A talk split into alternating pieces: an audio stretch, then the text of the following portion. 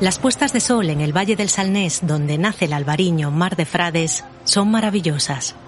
Locales y turistas las visitan buscando un recuerdo inolvidable. Muchos sacan sus cámaras, otros prefieren observar sin distracciones cómo se va poniendo el sol en la ría.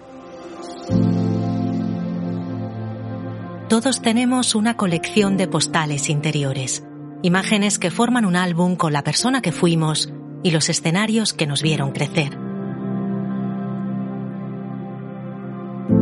Para los que vivimos una infancia previa a Internet hecha de teléfonos con candados o llamadas al telefonillo, esas postales suelen coincidir con las pocas fotos que hemos visto a través de un plástico ya amarillento en el álbum familiar. No es que la fiesta de tus ocho años fuera mejor que las demás, te quedó grabada porque la has observado mil veces en ese álbum. Ahí estás abrazando a tus amiguitos, una sonrisa a la que le falta algún diente, el peto escocés de campana y la tarta de galletas María.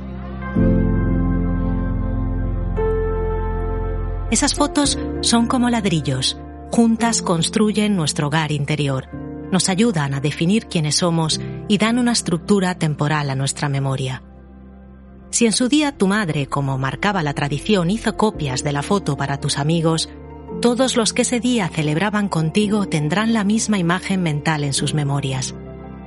Todos recordarán el sabor de esa tarta y en sus cabezas sonará, como en la tuya, el baile de los pajaritos. Porque lo mejor de las postales interiores es que nos unen a muchas personas. Son como esas tiras de muñecos de papel que se dan la mano en un abrazo infinito.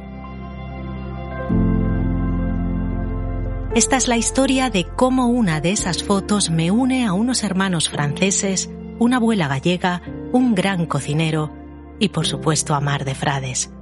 Soy Nuria Pérez y esto es Vivir en Azul.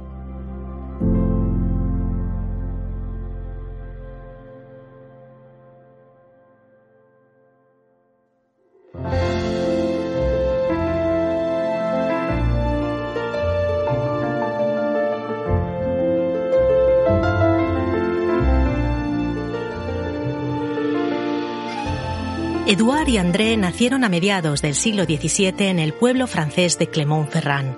Edouard soñaba con ser artista. Tenía un enorme talento para la pintura y cuando llegó el momento se matriculó en la Facultad de Bellas Artes de París. Su hermano André también se había matriculado allí, pero él quería ser arquitecto.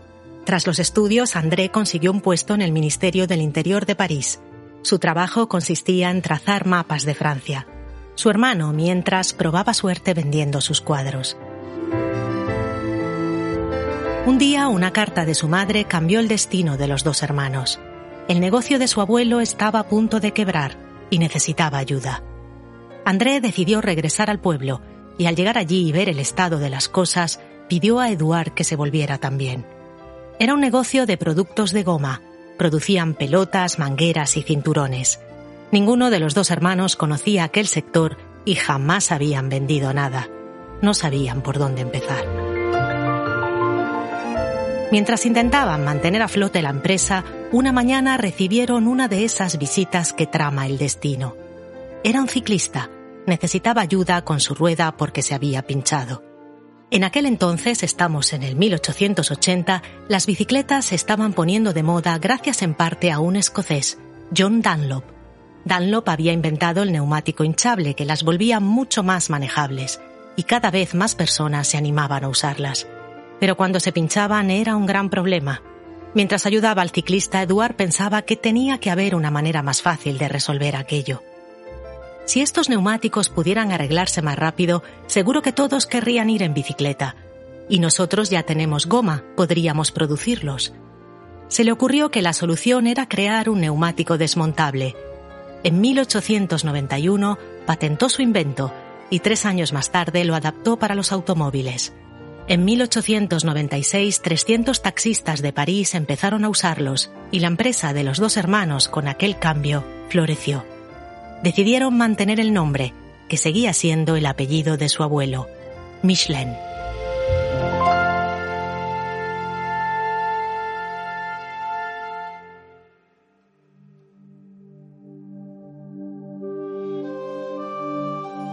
En los recuerdos de infancia de Manuel Domínguez, crecido entre los 70 y los 80 en Galicia, una imagen destaca entre las otras. Como pasa siempre, es probable que mientras él vivía ese momento solo pensara en disfrutarlo, sin saber que se convertiría en un pilar sobre el que muchos otros se apoyarían luego. En esa escena, Manuel y su abuela Amparo están preparando filloas. Mi abuela, que venía de tiempos de hambruna, no les echaba leche, me cuenta. A mí me dejaba dar el unto. Yo lo esparcía con mucho cuidado en su cocina de hierro y ella hacía unas filloas finísimas que giraba con aquella mano ya curtida que no sabía qué era eso de quemarse. Luego me daba media cucharadita de azúcar. ¿Echamos más, abuela? No, no, repártelo bien que llega, respondía siempre. Y es que Amparo fue pionera de tantas modas que vendrían después. A eso que ahora llaman maximizar el producto, ella lo hubiera llamado simplemente sentidiño. Era pulpeira. Parte de su oficio consistía en viajar con su burro en el que cargaba pulpos, leña y a veces hasta 40 gallinas y ponerse a cocinar en las romerías. Ahora que tanto se habla de food trucks y festivales gastronómicos, Amparo ya sabía lo hermoso que es servir comida con cariño a personas que se reúnen al aire libre con ganas de disfrutar.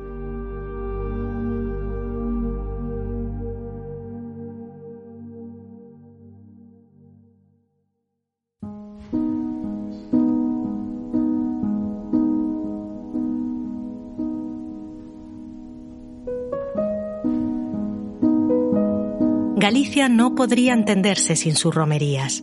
En ella se refleja gran parte de la esencia de esta tierra, religiosa y pagana a la vez. Todas las romerías se dediquen al santo que sea, tienen sus misas y sus comidas. El gallego con una mano se santigua y reza, sí, no vaya a ser que se incomoden ahí en lo alto, pero con la otra atiende el fuego y cocina para todo el pueblo. Porque el paraíso podrá ser lo mejor del mundo, pero no sabemos cómo se come allí así que mejor llegar ya bien alimentados. En estas fiestas se pone el mismo empeño en realizar y adquirir votos de cera, manos, pies o cirios enormes en función de lo que se pretenda pedir a la santa o al santo en cuestión, que en montar largas mesas en las explanadas de la iglesia y en las plazas para que puedan comer como Dios manda todo el que se quiera acercar. Por ejemplo, en el municipio de Santa Uxía, a mediados de julio, hay una gran procesión de antorchas dedicada a María Magdalena, y cuando acaba se apoyan los cirios y empieza una gigantesca sardinada. A Nuestra Señora de la Lanzada siguen yendo muchas mujeres que desean quedarse embarazadas. Entran en el agua de madrugada y dejan que su vientre lo golpeen nueve olas. Tras la misa han de barrer el suelo para quitar todo mal de ojo y después comienza una gran churrascada. La familia de Manuel viene de Carballiño, una preciosa comarca orensana a las orillas del río Arenteiro, que tiene un parque natural y un gran balneario. Allí, aunque son devotos de San Cibrao y de la Madalena, el pulpo merece una reverencia tal que se le dedica una fiesta él solo, sin necesidad de un santo que le dé el permiso. Muchos no entienden cómo se pueda servir el mejor pulpo de Galicia en una zona tan alejada de la costa. Todo empezó en tiempos de Doña Urraca, allá por el 1140. Uno de sus capitanes más fieles y valientes, Diego Arias, se quedó viudo repentinamente y lleno de tristeza decidió ordenarse fraile y retirarse en el monasterio de la zona, Santa María de Oseira, el Escorial gallego. Arias donó a la orden cisterciense todas sus propiedades y así los monjes empezaron a cobrar numerosos pagos por el usufructo de las casas, viñas y huertos que habían sido del capitán. Los monjes aceptaban pagos en dinero, pero sobre todo en especies. Cereales, ganado, vino. En épocas de Adviento y Cuaresma, cuando no podían tomar carne, los pagos solían hacerse en pescado, y además de merluzas y congrios se preferían pulpos porque era muy fácil conservarlos en seco o curarlos. La cantidad de pulpos que los monjes recibían de sus aparceros costeros era tal que en los días de fiesta empezaron a repartir lo que sobraba entre sus feligreses de Carballiño. Nació así el llamado pulpo a feira. En agosto de 1964, una pandilla de amigos, miembro del llamado Sindicato Vertical, se reunieron en Carballiño para recordar aquello celebrando una comida a base de pulpo. Lo pasaron tan bien que decidieron repetir cada año. En 1966 aquello había crecido tanto que ya se sirvieron 3.000 raciones de pulpo. Allí trabajaba la abuela de Manuel, Amparo, con su marido, otro gran pulpeiro al que llamaban O Guapo. Hoy en día las fiestas han sido declaradas de interés turístico nacional y congregan a 100.000 personas.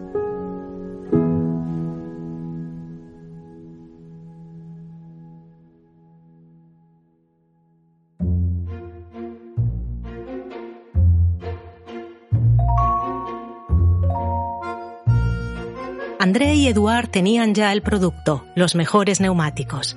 Ahora se trataba de conseguir que todo el mundo quisiera ponerse al volante. Era el 1900, Ford no pondría su famoso modelo T a la venta hasta el 1908 y en Francia circulaban solo 3.000 automóviles. Los hermanos Michelin necesitaban una idea. Eduard, en un giro digno de los creativos publicistas que llegarían años después, decidió resolver el problema creando una necesidad. Si generamos en los franceses ganas de viajar, querrán un automóvil. Nació así la Guía Michelin, un libro pensado para que los franceses salieran a descubrir su país y consumieran sus neumáticos. La primera edición salió en 1900, 35.000 ejemplares que los hermanos distribuyeron gratuitamente. Tenía consejos de viaje, informaciones útiles, un directorio de gasolineras y por supuesto instrucciones para cambiar las ruedas. Tuvo mucho éxito y los hermanos publicaron ediciones de Suiza, Bavaria, Italia y Córcega. En 1920, André visitó un distribuidor y notó que había utilizado varias copias de las guías para nivelar una de las mesas del taller. Solo se respeta lo que se paga, querido Eduard, dijo a su hermano. A partir del año siguiente, la guía pasó a ser de pago. Para compensar, añadieron más información, direcciones de hoteles y de restaurantes. Eduard, siempre creativo, tuvo la idea de reclutar un equipo de inspectores anónimos que visitaran los restaurantes y dieran una opinión objetiva. Nacieron así, en 1926, las famosas estrellas Michelin.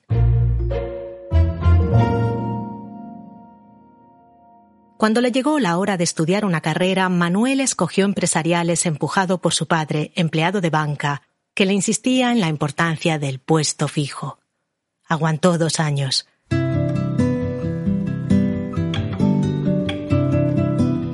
Sus recuerdos, esas postales interiores de una infancia viendo cómo tantos disfrutaban con la cocina de Amparo y Oguapo, lo llevaron a la Escuela de Cocina de Villamarín, donde se diplomó con 22 años. Tras pasar por el restaurante a Carballeira y el parador de Berín, Manuel se mudó a Madrid. En la capital se estrenó en las cocinas de Goiseco Cavi y después en el restaurante El Comité. Con 25 años decidió centrarse en una forma de cocinar poco explorada, la cocción al vacío, y empezó a depurar un estilo personal. Pocos meses después, en 2005, abrió Lua, su propio restaurante. Era un pequeño local en la calle Zurbano, me cuenta, la cocina era minúscula, unos nueve metros cuadrados, y funcionaban solo la mitad de los hornillos. Poníamos caminos de mesa porque no teníamos dinero para manteles, pero qué bien lo pasamos. En Lua, Manuel hizo una apuesta arriesgada. Fue uno de los pioneros en ofrecer el menú degustación sin carta. Los clientes buscaban la carta y me preguntaban, ¿qué hay de comer? Comida, les respondía yo. Al principio costó, pero pronto nos hicimos un hueco. El éxito de Manuel siguió creciendo y en el 2012 Lua se hace grande. Nos mudamos al paseo de Eduardo Dato porque además del menú degustación quería reinventar el concepto de taberna, me cuenta. Tener una zona que me diera la posibilidad de ofrecer también platos sencillos y cercanos sin perder la elegancia. Allí los madrileños pueden disfrutar del mejor pulpo de la ciudad y de una ensaladilla de mariscos que te deja sin habla. Cuando hablas con Manuel te contagia su gran obsesión, no desperdiciar producto. Aquella imagen de su abuela aprovechando al máximo el azúcar de sus filloas es cimiento esencial de su historia y un valor que ha llevado a Lua a ser ejemplo de gastroeconomía. Lua aporta para resolver un problema que, aunque no queremos ver, tiene ya dimensiones enormes.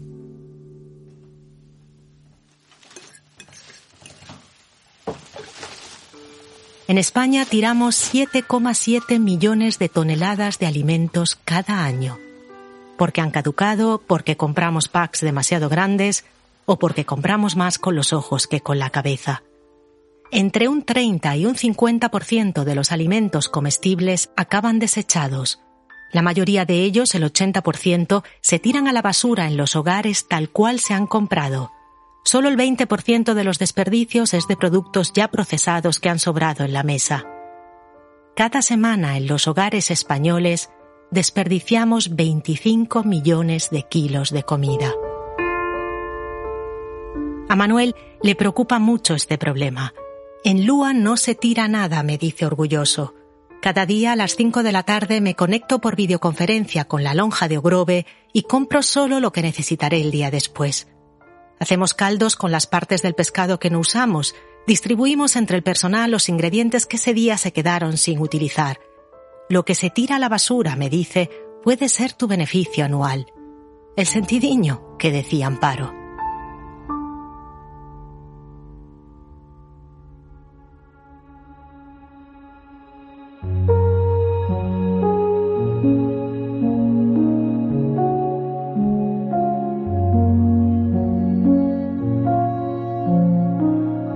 Con un compromiso como el de Manuel, no es de extrañar que sus platos estén maridados con mar de frades. En las bodegas que ya conocemos en el Valle del Salnés, trabajan con esmero para reducir y eliminar todo lo que no sea necesario y dedican tiempo a pensar ideas que mejoren la producción y la hagan más eficiente. En una de sus fincas, Monteveiga de Ribera do Ulla, parte del terreno se cultiva aplicando productos de residuo cero este viñedo le sirve de campo de aprendizaje para implementar poco a poco el cultivo ecológico en el resto. Además, en cuatro de sus cinco fincas utilizan sistemas de riego inteligente que reducen el consumo de agua. Con el fin de proteger las variedades de uva del cambio climático y que no se desperdicie nada, colaboran con el proyecto Misión Biológica de Galicia dirigido por el CSIC. Se aplican diferentes manejos del cultivo, se valoran nuevas técnicas de vinificación y se injertan genotipos blancos inexplorados. Todo con el objetivo de aprovechar los recursos de una manera eficaz. El resultado es un albariño que encanta a Manuel y que podrás disfrutar cuando lo visites en Lua.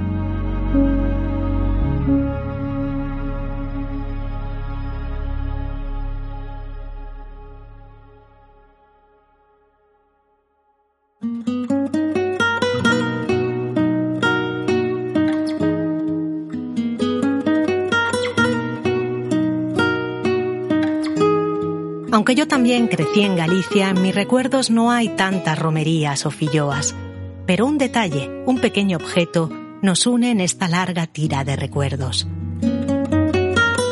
En una de mis fotos interiores estoy atravesando España sentada en el asiento trasero del 131 de mi padre. Si llueve, paso el tiempo viendo bajar las gotas por el cristal intentando adivinar cuál llegará antes al marco de la puerta. Si hace sol, mi madre pone la cassette de Janet y cantamos Soy rebelde con falso acento francés. Sea cual sea el tiempo fuera del auto, hay algo que nos guía, un libro verde sagrado siempre en el regazo de mi madre, marcando el camino y los lugares donde nos pararemos. Es la guía Michelin. La gran idea de aquellos hermanos franceses forma parte de mi infancia y sigue marcando nuestros viajes señalándonos esos sitios que merecen un rodeo y una pausa. En 2015, la guía Michelin otorgó una estrella a Lua. Es el único restaurante gallego de Madrid que tiene una. Manuel lo ve como una responsabilidad y un premio también a su herencia de familia. Allá donde esté Amparo, estoy segura, mirará aquella estrella orgullosa de un nieto que supo coger su legado y construir con él un gran futuro. Con su esfuerzo, Manuel consiguió unirnos a todos. Cada día trabaja para que salgas de su restaurante con un recuerdo imborrable, algo que añadir a tu álbum interior. En esa postal destacará la creatividad de sus platos, el cariño de su equipo y con su inconfundible color azul océano, una botella de mar de frades.